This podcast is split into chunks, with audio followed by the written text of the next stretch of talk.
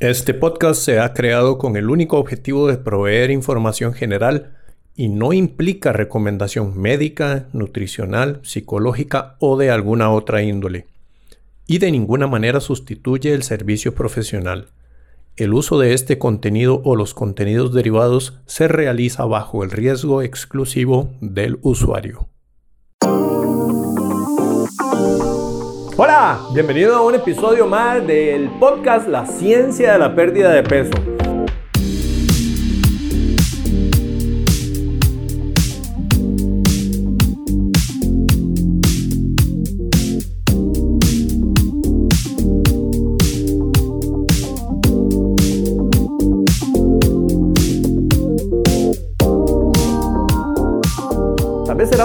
Una de esas personas que en la mañana cuando se levanta tiene el abdomen planito, bien tenso, bien acomodado, hasta que le dan ganas de ir a modelarlo.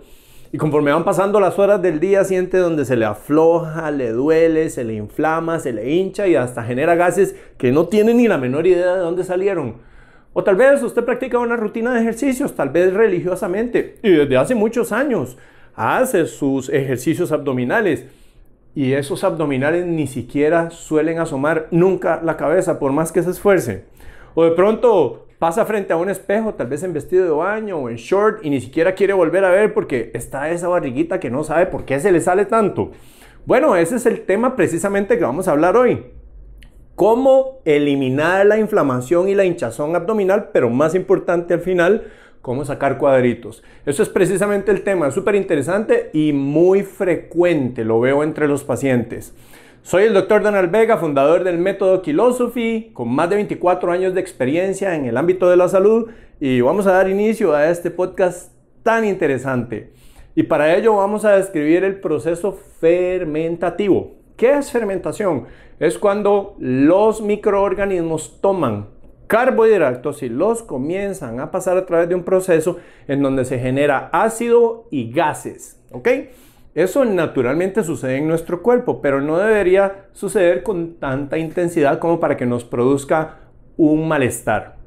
Ahora, nosotros tenemos, seres humanos, una serie de poblaciones de bacterias que están en el intestino grueso, el llamado colon, y ellas deberían estar ahí y cumplen sus funciones y para eso están. Pero resulta que en casos anómalos, estas bacterias comienzan a migrar en una posición ascendente hacia el intestino delgado, en donde se da gran parte de la digestión y absorción de nuestros alimentos. Y ellas no deberían estar ahí en tanta cantidad. Es decir, ellas migran, colonizan hacia una zona en donde no deberían encontrarse. Y esto suele pasar cerca de un 85% de las personas generando síntomas que pueden llegar a ser severos. Ok, ¿qué pasa cuando se da esta migración? Resulta que cuando nosotros comemos carbohidratos y los carbohidratos son material fermentable, estas bacterias si han logrado colonizar el intestino delgado, comienzan a utilizarlas como alimento y cuando las usan como alimento pasan varias cosas. La primera de ellas es que convierten esto en ácido y además en gas hidrógeno y metano. Es decir, sale una especie de aire como producto de este proceso fermentativo. Entonces, ¿qué pasa con ese aire? Está atrapado y empieza a distender las paredes abdominales. Ya vamos a volver a ese aspecto. El segundo punto es que el ácido, que no debería estar generándose en ese nivel en el intestino, comienza a irritar las paredes intestinales. ¿De acuerdo? Entonces empieza a suceder lo siguiente. A medida que hay más consumo de estos carbohidratos fermentables, las bacterias tienen más alimento para producir más gas y además más ácido. Pero como este ácido es de alguna manera corrosivo para las células del intestino, entonces las células del intestino comienzan a generar una mucosidad protectora. Y esa mucosidad protectora lo que busca es que ese ácido no llegue hasta los enterocitos, células del intestino, para que no les produzcan daño.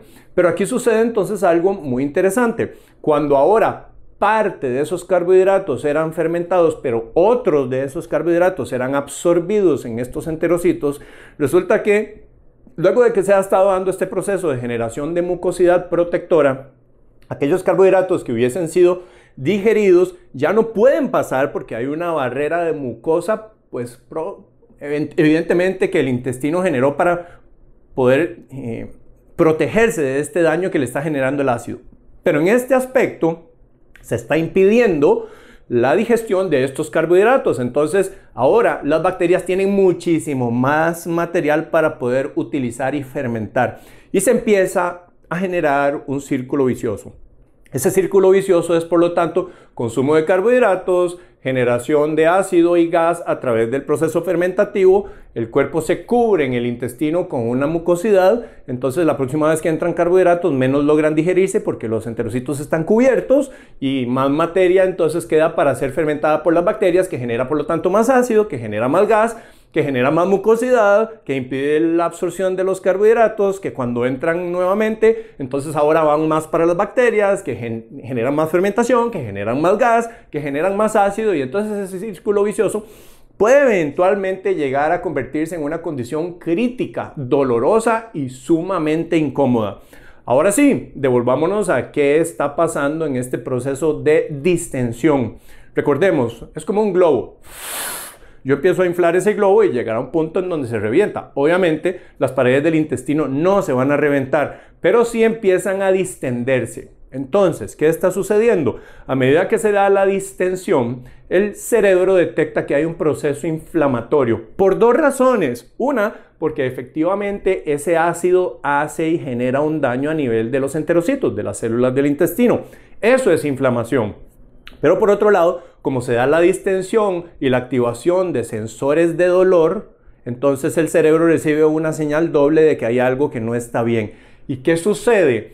Inmediatamente todos los músculos que cubren esos órganos que están distendidos e inflamados generan a través del cerebro una relación o una señal inhibitoria refleja y los músculos se sueltan inmediatamente. Entonces pongámonos en un escenario real. ¿Cómo es que sucede? En la mañana usted tiene 8 o 10 horas tal vez de no comer, por lo tanto el proceso fermentativo ya ha cesado hace mucho rato, posiblemente usted descargó los gases mientras dormía, no se dio cuenta, tal vez su pareja sí se dio cuenta, pero bueno, en todo caso, cuando usted se despierta, el abdomen está totalmente plano porque no hay no hubo desde hace ya muchas horas proceso fermentativo ni generación de gas.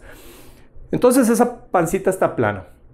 Pero digamos que usted se va y se come, eh, no sé, un banano no tan maduro o de pronto un pedazo de pan. Y después de comer, siente donde empieza aquella situación de hinchazón e inflamación. Tal vez hasta ahora no lo había relacionado, pero claro, en el momento en que se despierta, no hay inflamación, después de que come, empieza a darse ese proceso fermentativo que usted realmente lo interpreta como doloroso y y, distensivo, entonces, ¿qué está pasando? El cuerpo pasó ya por un proceso de fermentación. Cuando esa fermentación se da, de pronto usted se va al gimnasio a entrenar. Y aquí es donde vamos a hablar una parte crítica, que es precisamente la lección para llevarse a casa de cómo poder sacar cuadritos. Ahorita tal vez hablamos un poquito de cómo utilizar los ejercicios, porque tienen obviamente una implicación importantísima en poder desarrollar masa muscular, especialmente por el tipo de fibras que contienen estos músculos. Pero en todo caso, cuando usted tiene esa, esa fermentación y la distensión por dolor, el cerebro inmediatamente detecta aquí hay un proceso inflamatorio. Entonces, aquí viene la parte importante y es de índole neurológico y embrional. Cuando nosotros desarrollamos el primer tejido, que es el tejido del, sistema nervioso, ese sistema nervioso empieza a migrar, ¿verdad? En el desarrollo embrionario hacia afuera y pasa por los huesos, pasa por los órganos, pasa por los músculos, pasa por el tejido adiposo hasta finalmente llegar a la piel. Y esa piel entonces tiene una inervación que se llama de un nervio que proviene del interior y por donde sea que haya pasado ese nervio, ahí está dándose una secuela y el cerebro genera una acción. Entonces, el intestino, el hígado, están relacionados con el músculo recto abdominal. Y me refiero al intestino delgado. Del ombligo para arriba, el recto abdominal, que en realidad va desde la apófisis sifoides, que está acá, hasta la sínfisis del pubis, que es este huesito que está en la zona de la cadera, abajo, en el punto inicial luego de que se acaba el músculo. Ese músculo que se llama recto abdominal es una pared que cuando está tensa impide que el músculo se salga, ¿de acuerdo? Que el contenido abdominal se salga, no es que se sale, ¿verdad? No es que hay una herniación, simplemente que la barrera está un poquito débil y, si el músculo está con poca tensión, se da una eh, situación que se llama viscerotosis, que es salida de las vísceras sin que haya un escape de las vísceras, desde luego, ¿verdad? Pero ese músculo que tiene estos dos puntos de origen e inserción, cuando tiene una adecuada tensión, está funcionando perfecto y ahí es donde usted ve, y, se evidencia una pancita plana. Pero ¿qué pasa en el momento en que usted come todo esto y se genera el proceso fermentativo? Por donde pasan esos nervios, que es recto abdominal y la piel, y además el intestino delgado, estómago y, e hígado, si hay un proceso inflamatorio en cualquiera de estas zonas, hígado, estómago o inclusive el intestino delgado, entonces se manda una señal hacia el cerebro ascendente que dice, aquí hay un proceso inflamatorio. Por favor, abramos espacio para que haya capacidad de que más sangre llegue y ayude a regenerar el sistema. Entonces, ¿cuál es esa señal? Es una inhibición refleja muscular. Todo músculo asociado a esa zona y, no nos vamos a meter porque hay diferentes tipos de músculos. Unos se ponen tensos y duros y otros se aflojan. En este caso, los de la zona de la espalda se ponen tensos y duros y depende de la naturaleza de los músculos. Y los de la parte anterior o del abdomen se ponen sueltos y flojos. ¿Ok? ¿Para qué pasa eso? Para que entonces al perder tensión el músculo, los órganos tengan un espacio para respirar y un flujo de sangre más acelerado para su proceso de regeneración. Entonces, Inflamación siempre conduce a una pérdida de tensión muscular en un tipo específico de músculos que en este caso corresponden a la zona abdominal, del recto abdominal, del ombligo para arriba, del ombligo para arriba, eso es muy importante. ¿Y qué pasa si yo tengo inflamación en el colon, colitis? Esa inflamación, dado que el colon tiene una relación eh, neurológica con la parte del ombligo hacia abajo, entonces se suelta la tensión del ombligo hacia abajo, no del ombligo hacia arriba, si la inflamación es exclusivamente en colon. Ahora, si esto suena un poquito raro, pensemos en las mujeres. La mujer en el momento en que está con menstruación, si esta descamación del, útero, perdón, si la descamación interna del útero, una vez que no hubo fecundación, produce estas heridas internas que generan dolor, inflamación, que la mujer normalmente llama dolor de ovarios, pero que en realidad es ese dolor interno en el útero que está descamándose y se da una herida abierta. Cuando esa herida genera la sensación de dolor e inflamación, entonces, ¿qué le pasa a la mujer durante la menstruación?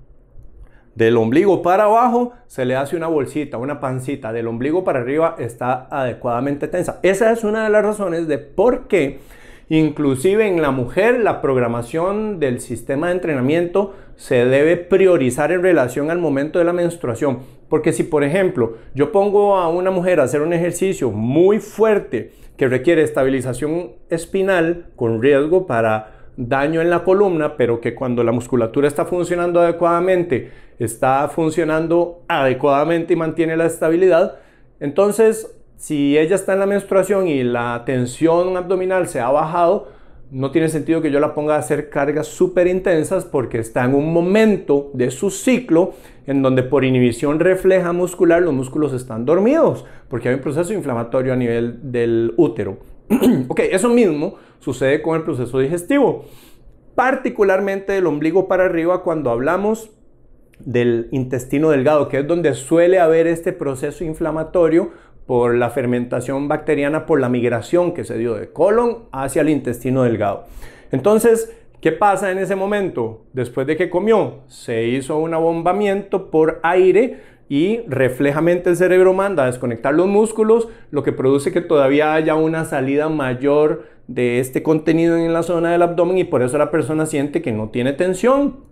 En la mañana se despertó con buena tensión, con la pancita plana, y a medida que comienza a avanzar el día con lo que está comiendo, empieza a generar este proceso inflamatorio hasta que en la noche es casi ya insoportable.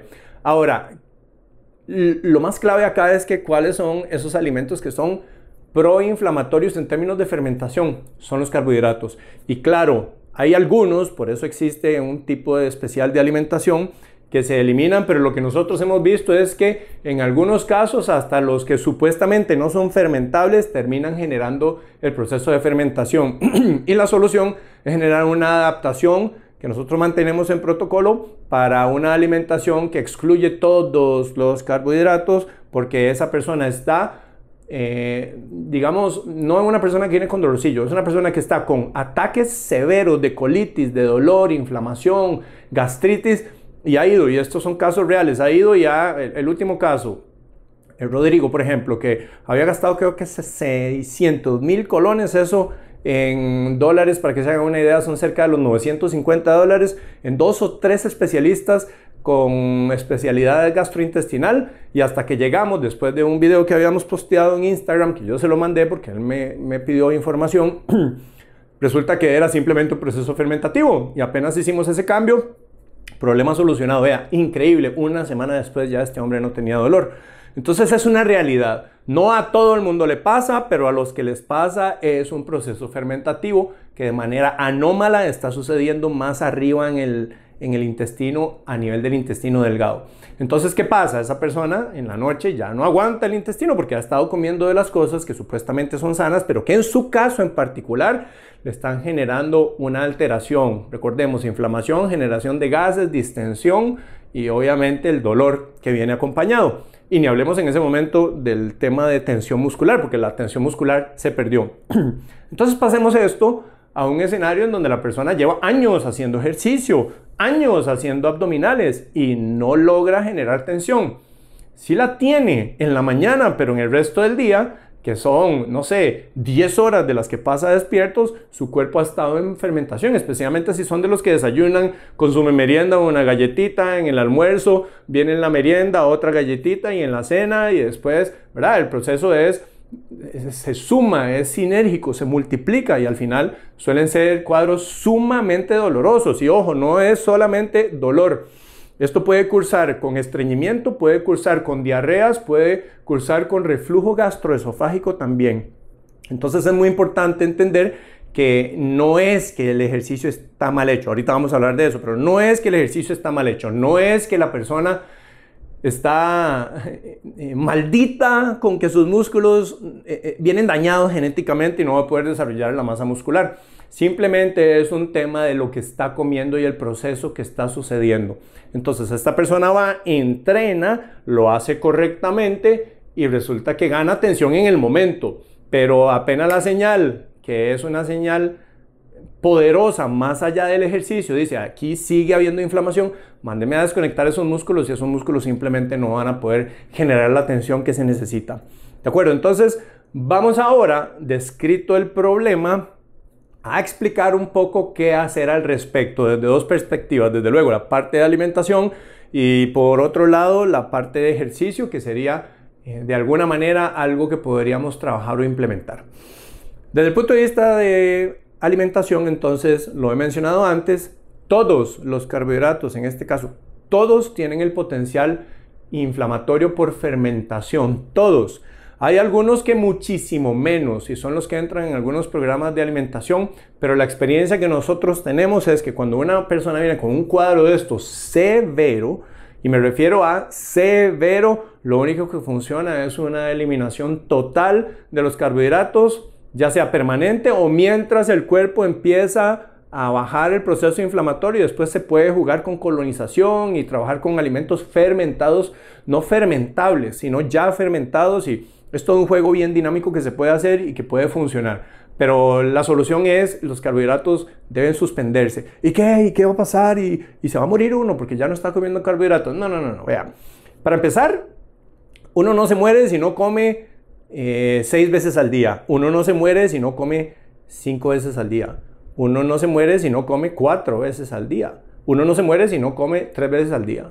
Uno no se muere si no come dos veces al día. Es más, puede que usted coma solamente una vez al día y hay gente que vive así y usted no se va a morir. Entonces todo tiene que ver tal vez con un poquito de programación que nos han dado de que hay que estar consumiendo constantemente, siempre tiene que ser la galleta, ¿verdad? Tiene que ser el yogur, tiene que ser la fruta cuando en realidad ni siquiera es realmente así porque nosotros tenemos reservas en nuestro cuerpo para poder funcionar. Con esto no estoy diciendo que usted tiene que irse a hacer ayuno, y hacer ayuno de todos los días de una comida al día. No es lo que estoy diciendo. Dicho sea de paso, en el episodio número 3 hablamos precisamente del ayuno, ayuno intermitente y los ayunos prolongados. Si no lo ha visto, para que vaya y lo cheque. Y también tenemos el episodio número 2, que también es bien interesante y es sobre el tipo de entrenamiento para poder quemar grasa, que puede ir a verlo también. Está en este podcast. Ahora, ¿qué pasa entonces eh, si yo suspendo los carbohidratos? ¿Qué otra comida queda? qué otros macronutrientes puedo yo accesar y, que no son fermentables. Están las grasas y están las proteínas, ¿verdad? Entonces hablamos de casos severos, severos, severos, en donde hay una eliminación total. Y casos intermedios en donde no hay una eliminación total, permanecen consumo de algunos carbohidratos que son los menos fermentables y obviamente los fermentables se van. ¿Cuáles son los fermentables? Suelen ser cualquier tipo de fruta que esté cele o, verde o no madura totalmente. Las que son maduradas totalmente, ha sucedido ya cierto proceso de descomposición de los carbohidratos que suele no generar tanta fermentación. Hablamos de los granos, todos los carbohidratos que son en cadenas largas, eh, leguminosas también, especialmente leguminosas, por dos razones, por la cáscara que traen y la fermentación que genera la cáscara, así como el contenido interno de, las cadenas de los carbohidratos. Y cuando eso se suspende, empieza a eliminarse el problema. Repito, eh, si uno no come carbohidratos, también están las grasas y las proteínas y perfectamente una persona puede mantenerse comiendo así mientras su cuerpo empieza a regenerarse y después verá qué hace, cómo quiere continuar y, se hace paulatinamente una reintroducción, ya aquí no hablando de peso, no hablando de grasa, no hablando de composición corporal, sino particularmente por un proceso doloroso, fermentativo, que parece no solucionarse con absolutamente nada, ni siquiera con la mejor intervención y consejo de profesionales en el área, específicamente médicos, ¿verdad? Que les cuento es este caso último que tuvimos. Entonces, resuelta esa parte, ¿cómo entrenamos? ¿Cómo entrenamos los ejercicios o cuál tipo de ejercicio sería el ideal, cuáles son los entrenamientos adecuados para la parte muscular. Si ustedes recuerdan del podcast número 2, existen tres tipos de fibras en cada músculo. Está la fibra de tipo 1, que es una fibra aeróbica, es una fibra que no maneja muchas cargas, su reclusión es para más esfuerzos sostenidos suaves. Está el tipo de fibra tipo 2A, que suele ser un poquito más eh, utilizadora de glucosa de más potencia. Está la fibra tipo 2B, que es una fibra totalmente explosiva. Es una fibra de verdad que es la que cuando se estimula crece. Resulta que la naturaleza del músculo recto abdominal, recto abdominal, ¿verdad? Desde la sínfisis del pubis abajo hasta la apófisis sifoides aquí arriba en el pecho, la parte, el huesito del centro. Ese es un músculo que predominantemente tiene fibras tipo 2B son las fibras que son agresivas. Claro, esto es un músculo que está diseñado para generar no estabilidad fina, sino estabilidad gruesa en movimientos sumamente agresivos. Por lo tanto, es un músculo que se entrena con carga muy fuerte. Entonces a veces a mí me da frustración y dolor escuchar gente que hace mil abdominales de un solo. Si usted aguanta mil abdominales para empezar, está trabajando a pura fibra tipo 1 o tipo 2A no está trabajando la fibra tipo 2B, porque si usted pudo hacer mil repeticiones, para poder llegar a mil repeticiones, una fibra que se fatiga rápidamente como la 2B, usted ni siquiera la volvió a ver. Usted se fue a pura fibra tipo 1 y la fibra tipo 1 no crece. Es una fibra súper estable en ese sentido. La fibra tipo 2B sí es la fibra que experimenta crecimiento. Entonces, pensando ya en, en fórmulas generales de cómo sabemos que funciona el músculo para crecer, un músculo crece generalmente, y eso varía un poco, en las mujeres puede llegar a ser hasta 15 repeticiones a fatiga, en el hombre hasta 12 repeticiones a fatiga, hay una diferencia de género, desde las 6 a 8 repeticiones hasta 12 repeticiones, en el caso del, hombre, digamos. Entonces, hablemos de un ejercicio que es súper efectivo, que es el de la bola suiza. Uno se acuesta boca arriba en la bola y empieza a hacer el movimiento abdominal con movimiento completo. Ojo, es muy importante. Si usted entrena ejercicios abdominales en el suelo, usted está realizando, si estas son sus piernas y este es su abdomen, usted está realizando solamente 30 grados de movimiento. Resulta que nuestro cuerpo, si este es el punto medio en flexión a nivel del abdomen, tiene 30 grados y en extensión tiene 45 grados. Entonces, para poder trabajar el músculo en toda su longitud y capacidad, deberíamos entrenar en un tipo de superficie que permita que el cuerpo experimente 45 grados de extensión, o sea, el punto neutro hacia atrás. ¿Y eso qué lo hace? La bola o el BOSU, por ejemplo, que es este media luna que, que se usa para trabajar o hacer ejercicios de estabilidad.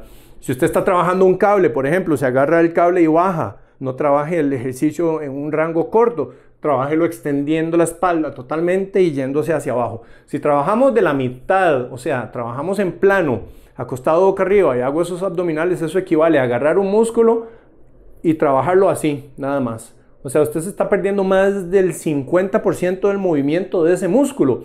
Vea qué importante. Entonces, para empezar hay que trabajar el músculo adecuadamente, pero también hay que trabajarlo con la intensidad y la cantidad de repeticiones y descansos adecuados. Entonces, recto abdominal, haga, en caso de la mujer puede llegar hasta 15, en el caso del hombre hasta 12 repeticiones, pero no me refiero a que usted hace 12 repeticiones el hombre y, pudo haber llegado a 30, porque ahí no está reclutando las fibras tipo 2B. Y lo mismo en la mujer, llegó a 15 y pudo haber hecho 30, no está reclutando las fibras de fuerza. Entonces, de alguna manera hay que ponerse carga. Por ejemplo, se pone una pesa acá y está haciendo en la bola y hace el ejercicio completo, pero tiene que tener algún agarre en las piernas porque si no se va para atrás y se golpea. Es importante que si el peso pasa del punto medio de la bola hacia atrás, usted puede perder el equilibrio y se golpea. Entonces tiene que tener los pies anclados en algo para que pueda levantar carga.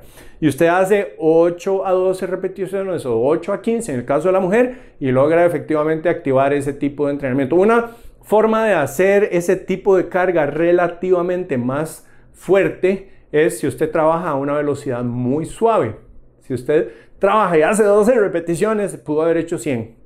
Pero si usted trabaja esas 8 repeticiones a una velocidad súper lenta y concentrada, usted activa el tipo de músculo, perdón, de fibra muscular que genera el crecimiento. Pero muy importante, si no tiene un peso y tampoco a las 12 repeticiones está generando ese efecto de llegar a fatiga, entonces imagínese que tiene un 30 libras aquí montadas y haga el movimiento a una velocidad y activación muscular, ojo, esto es a nivel cerebral, activación muscular como si efectivamente tuviera 20 o 30 libras acá. Se ha demostrado que con solo pensar en que usted está activando un músculo, la relación entre cerebro y los platos terminales del nervio hacia la activación del músculo es muchísimo mayor. Es decir, la liberación de neurotransmisor para generar la contracción es muchísimo mayor, aunque la carga sea liviana, pero si usted piensa que es pesada y lo hace lento y a velocidad muy controlada, entonces está teniendo un efecto bien interesante. Eh, luego está abdomen inferior. Bueno, pero ¿cómo? Abdomen inferior no, el recto abdominal es un solo músculo. Ese músculo va desde, la sínfisis del pubis hasta la apófisis sifoides. No, es un solo músculo. Si usted está haciendo eso, está trabajando ese músculo. Sí, pero no, porque resulta que la relación neurológica entre los músculos del recto abdominal, del ombligo hacia arriba, y del ombligo hacia abajo es totalmente diferente, son nervios completamente diferentes. Del ombligo hacia arriba son nervios espinales de la, que salen y emergen de las vértebras. Del ombligo hacia abajo son dos, dos nervios que se llaman ilio inguinal y el ilio hipogástrico que llevan un control diferente. ¿Se acuerda que en el caso de la mujer tiene tensión arriba en el abdomen hasta el ombligo y del ombligo para abajo se le suelta la bolsita? Es porque ellos están llamados por diferentes nervios. Entonces, ciertamente usted puede hacer entrenamiento para abdomen superior y entrenamiento para abdomen inferior. Y después están los movimientos de rotación que activan los músculos oblicuos. Oblicuo externo, oblicuo interno, que llevan direcciones opuestas de un lado y del otro. Y cuando usted activa un externo, está activando el interno del lado contrario. Y cuando activa un externo de este lado, está activando el interno del otro lado. Entonces de esa manera usted puede hacer ejercicios, puede hacerlos con cables, con cables bien extendida la espalda, puede hacerlo con bolas, puede hacer movimientos de bola medicinal hacia el suelo, lateralizados, hacia un lado, hacia el otro, contra eh, trampolines en donde usted tira esas bolas medicinales, ¿verdad? De un lado hacia el otro, es decir, hay infinidad de, de variedad. Ahora, vamos a hablar de cuál es la secuencia correcta de acuerdo al umbral de activación de esos músculos a través de los nervios. El más fácil de activar es el recto abdominal. Eh, específicamente en la parte superior de ombligo hacia arriba son movimientos como hablábamos en la bola, por ejemplo, eh, en donde las piernas y caderas no se están moviendo. En ese caso, como es el más fácil de activar, es el que si en un solo día usted va a activar los tres músculos, activaría de último, porque es el más fácil de activar. Vamos a irnos al intermedio, son los de rotación. Entonces ese sería el segundo ejercicio que usted hace. Y el primer ejercicio que haría ese día, si ese día va a ser los tres ejercicios, entonces serían los ejercicios de zona inferior, del ombligo para abajo, en donde son más movimientos. Si este es tronco, estos son piernas, son movimientos de cadera, no tanto de la parte superior del cuerpo, sino más bien de cadera a, llevándose las piernas hacia el centro del cuerpo. Y obviamente hay diferentes tipos de ejercicios, diferentes tipos de implementos. Hay unos en donde usted efectivamente está trabajando la totalidad del músculo, como por ejemplo un ejercicio en donde usted se pone en posición de push-up en el suelo, ¿verdad? Digamos que este es el suelo, en las piernas, en los pies tiene una bola suiza y usted lo que hace es, si esta es cabeza y esta es piernas, la bola está aquí, usted hace un pike, así como un, como levanta la cadera y de esa manera acerca tronco, perdón, pecho hacia el centro de la bola y las piernas las jala hacia acá también. Entonces de esa manera usted está activando la totalidad. Y cuando baja, no baja hasta acá, sino que baja para poder extender totalmente la columna. Recordemos, ese músculo tiene 45 grados de movimiento en extensión. Entonces, sin el ánimo de ser demasiado técnico, vámonos a la parte práctica y finalizamos con este tema tan interesante. Si usted va a entrenar todos los días, bueno, para empezar no debería entrenar todos los días porque partimos del hecho de que está trabajando una fibra que crece y por lo tanto hay que darle por lo menos 24 horas de descanso. Entonces, si hoy trabajó, eh, hoy va a trabajar un grupo muscular, mañana otro y mañana y al día siguiente otro, entonces el orden lógico de acuerdo a la activación y ese umbral que hablaba es abdomen inferior, rotadores y abdomen superior. Abdomen en un día de descanso, o rotadores, meta algo para que haya eh, por lo menos 24 horas de descanso, idealmente hasta 48. Si usted un día va a trabajar los tres ejercicios hacia abdomen inferior, abdomen de rotación y abdomen superior en un solo día. Eso sí, el día siguiente descansa totalmente porque tiene que darle descanso para que el músculo crezca. Recordemos, no es hacer muchas y muchas y muchas repeticiones. Hablamos acá de activar músculos con baja cantidad de repeticiones, pero con alta carga. ¿De acuerdo? Esa es la parte más importante, porque si usted se va a muchas repeticiones, al final termina haciendo algo que está estimulando otro tipo de fibra que no tiene sentido para lo que usted anda buscando, que es probablemente aumentar masa muscular. Y después viene un factor importantísimo, después de que usted comió bien y está entrenando adecuadamente, vamos a meter una tercera variable del método Philosophy, es que usted tiene que dormir tiene que descansar. Usted activa, daña, inflama y estimula el músculo de día, pero ese músculo crece en la noche. Y si usted tiene un sueño deficiente, ya sea en, tiempo total, en su cronotipo, en profundidad del sueño, en la activación de las hormonas, si está, eh, no sé, por ejemplo, consumiendo sustancias que frenan la expresión de las hormonas, como la cafeína, el alcohol. Entonces, aquello que usted hace con la comida, aquello que usted hace tan fuerte en el entrenamiento, en el sueño ni siquiera lo está logrando sellar. Entonces es importante que haya un adecuado ciclo de sueño para que todo el efecto usted lo pueda lograr. Y de esta manera bajamos la inflamación, bajamos la hinchazón, bajamos el dolor, bajamos los gases y empieza con una rutina de ejercicio estructurada a asomar la cabecita de esos músculos porque ahora no solo los estimula y quedan estimulados durante el entrenamiento, sino que en el resto del día, como no hay esa señal refleja inhibitoria de que se desconecten los músculos, bingo, usted empieza a cambiar radicalmente la forma de su abdomen, logra tensión y de pronto, y si le interesa, puede hasta sacar esos musculitos que a tanta gente le gustan. Bueno, hasta acá este podcast, espero que esta información le haya sido de valor. Si siente que esto le puede ayudar a alguien, por supuesto, a mí lo que más me interesa es poder regar la bola, es pasar la información y por eso es que estamos haciendo este podcast, para poder entrar profundo en temas en donde normalmente no lo podemos hacer por una limitante de tiempo. Instagram, 15 segundos, hay que hablar tanto en 15 segundos que simplemente no es posible entrar profundo, ¿verdad? Ya en Instagram, en un video de un minuto, casi ni, la gente lo ve, pero cuando hablamos de este tipo de plataformas, la gente sabe que viene a educarse. Y el objetivo es obviamente ayudar tanto como sea posible. Y si por este video alguien que sufre dolor, inflamación, molestias, que eh, simplemente está cansado y harto de no poder controlar, aún yendo a donde el médico, y si esto le ayuda a una sola persona, una sola persona que se pueda ver beneficiada por este video, yo doy mi tarea como concluida y me siento y quedo completamente lleno de satisfacción.